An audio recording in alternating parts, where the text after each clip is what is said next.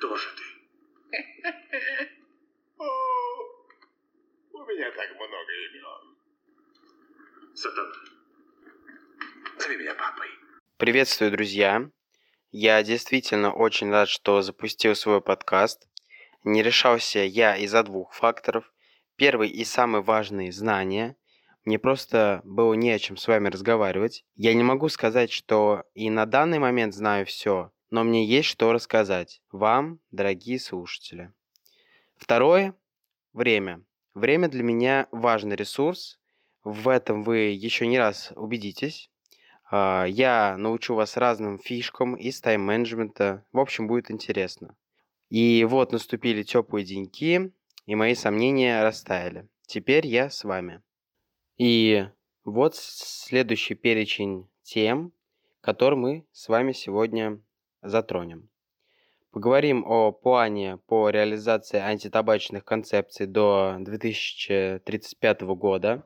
Обсудим изменения в контроле за отсрочкой от военной службы. Рассмотрим порядок изменения обращения в ЕСПЧ, законопроект которого был внесен в Государственную Думу. И в конце блока «Новости закона» я расскажу, как правильно выбрать кожный антисептик. О правилах нам напомнил Роспотребнадзор. В блоке «Интересные судебные ситуации» я расскажу следующую историю. Фабула этой истории такая. Лицо призывного возраста не получил письменное уведомление от военкомата и не явился в военкомат для срочной службы. После того, как э, данному гражданину исполнилось 27 лет, он пришел в свой военкомат для того, чтобы получить военный билет. Но что произошло дальше, вы узнаете чуть позже.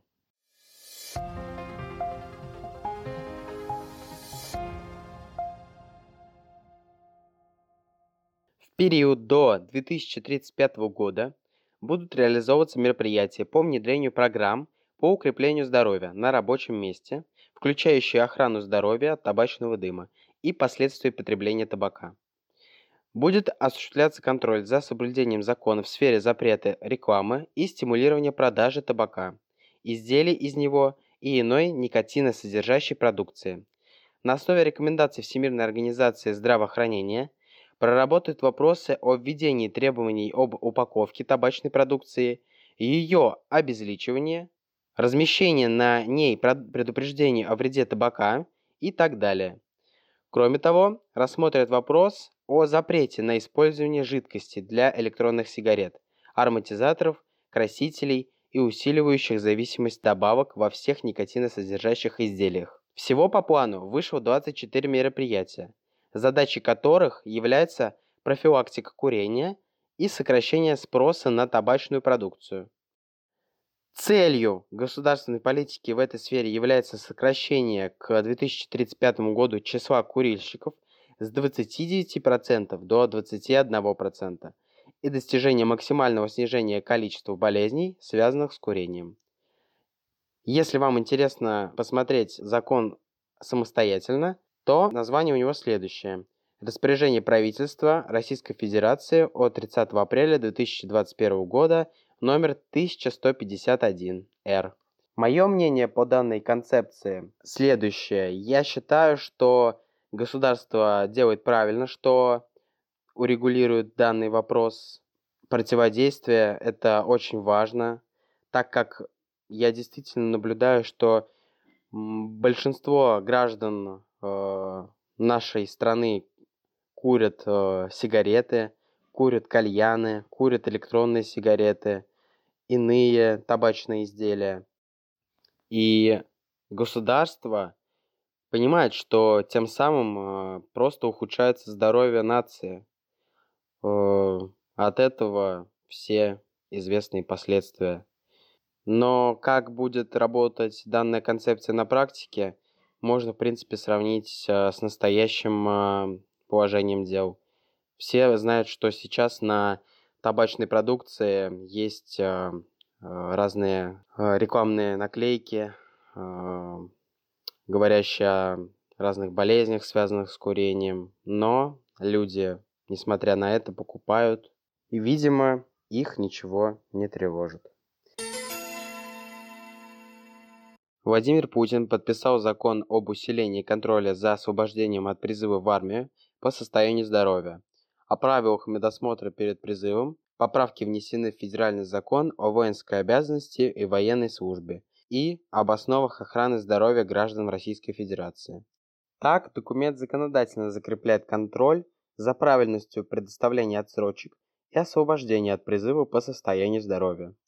Порядок медосмотра непосредственно перед направлением призывника к месту службы, а также повторного освидетельствования при несогласии с первоначальным решением медкомиссии. Правительство ранее указывало, что ежегодно из 300 призывников примерно у 5000 при медосмотре непосредственно перед направлением к месту прохождения службы выявляют заболевания, мешающие призыву. В этом случае комиссия обязана отменить предыдущее решение призывной комиссии и установить призывнику новую категорию годности.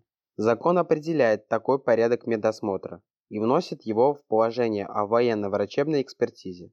Сейчас такой порядок регулирует приказ об организации медицинского обеспечения подготовки граждан Российской Федерации к военной службе. Но у Минздрава и Минобороны нет полномочий на его издание. Как пояснял председатель Комитета Государственной Думы по обороне Владимир Шаманов, закон направлен на совершенствование порядка проведения медицинских мероприятий по обеспечению исполнения гражданами воинской обязанности. Кроме того, документ определяет порядок проведения контрольно-медицинского освидетельствования, если призывник не согласен с первоначально присвоенной ему категорией годности.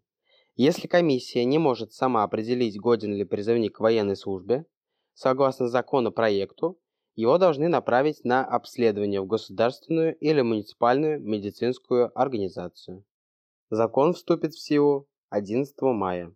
Если вы хотите данный э, закон рассмотреть самостоятельно, я э, сейчас скажу название. Федеральный закон на 30.04.2001 года номер 131 ФЗ о внесении изменений в Федеральный закон о воинской обязанности и военной службе и статью 21 Федерального закона об основах охраны здоровья граждан Российской Федерации. Группа депутатов во главе с председателем Комитета по безопасности и противодействию коррупции Василием Пискаревым разработала и подготовила к внесению в Госдуму законопроект с поправками в Уголовно-процессуальный кодекс. Документ должен усовершенствовать порядок предоставления юридической помощи от адвоката и нотариусов, осужденным для обращения в Европейский суд по правам человека. Заключенные для решения вопросов, связанных с обращением в ЕСПЧ, смогут встретиться с адвокатами, в том числе с представителями в ЕСПЧ, а также нотариусами, следует из законопроекта. В Уголовно-процессуальном кодексе предлагается указать, что такие встречи представляются сроком до 4 часов и без ограничения их числа, вне пределах слышимости третьих лиц и без применения технических средств прослушивания, сообщили в пресс-службе Госдумы. Адвокаты смогут приносить на территорию исправительного учреждения копировально-множительную технику, фотоаппаратуру и персональные компьютеры для снятия копий с материалов дела, но использовать ее можно будет только в отсутствие осужденного и в отдельном помещении. Аналогичный порядок для использования необходимых предметов, технических средств и устройств предполагается распространить и на нотариусов. Законопроект разработан с целью обеспечения конституционных прав граждан на защиту.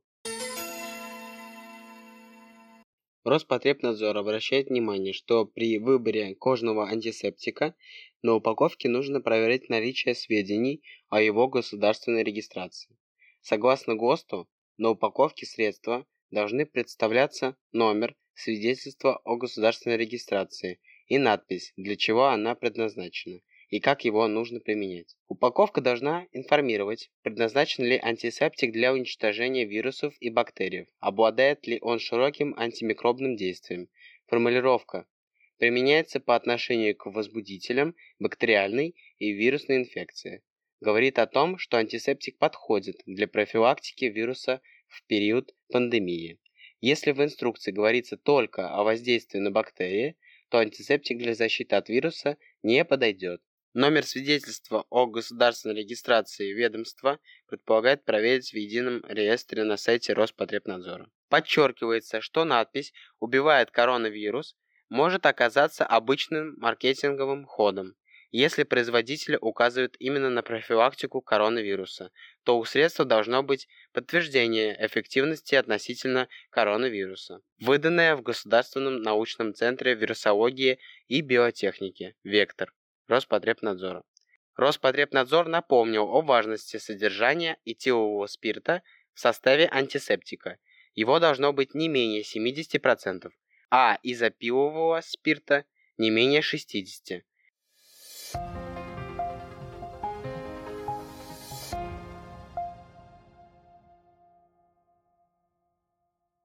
Второй Конституционный суд общей юрисдикции фактически приравнял к уклонисту гражданина, который так и не дождался повестки из военкомата, а самостоятельно прийти до достижения 27-летнего возраста так и не догадался. Теперь мужчина получит пятно в анкету как незаконно отслуживший. В такую неприятную историю попал житель Ярославля, некий гражданин Т.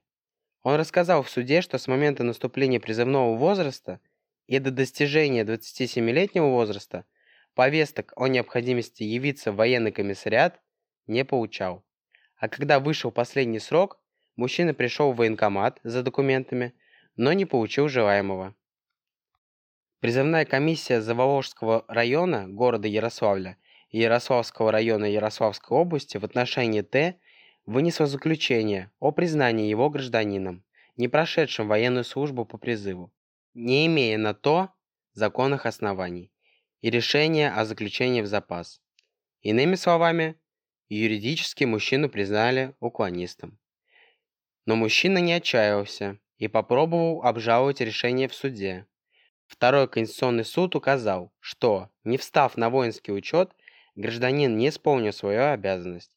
Если даже повестки военкомата затирались пути, надо было прийти самому. Если вам интересно мое мнение по данной практике, а, то вот этот гражданин, он ошибся сам. Потому что приписное, которое есть у каждого человека, который встает на военный учет, ну, проходит в эту военную комиссию до, до достижения 18-летнего возраста, там написано, а, и ты подписываешься под этой а, подписью, ну, как подпиской, о том, что когда тебе исполнится 18 лет, ты обязан прийти в вот этот вот комиссариат и э, встать на учет. Поэтому э, здесь суд никак не нарушил права этого гражданина. Все на законных основаниях. Гражданин, э, давайте будем говорить русским языком и э, выразимся честно о нем. Он просто ступил. Ну, повел себя глупо. На этой ноте я предлагаю завершить наш э, выпуск. Я надеюсь, вам было интересно. Я первый раз записываю подкаст, поэтому я понимаю, что, возможно, есть какие-то проблемы по качеству моему ораторскому, по качеству записи, но с развитием канала, э, а точнее подкаста, я уверяю вас, э, все будет только улучшаться. Поверьте, я люблю качество и буду стараться ради этого. Спасибо, пока.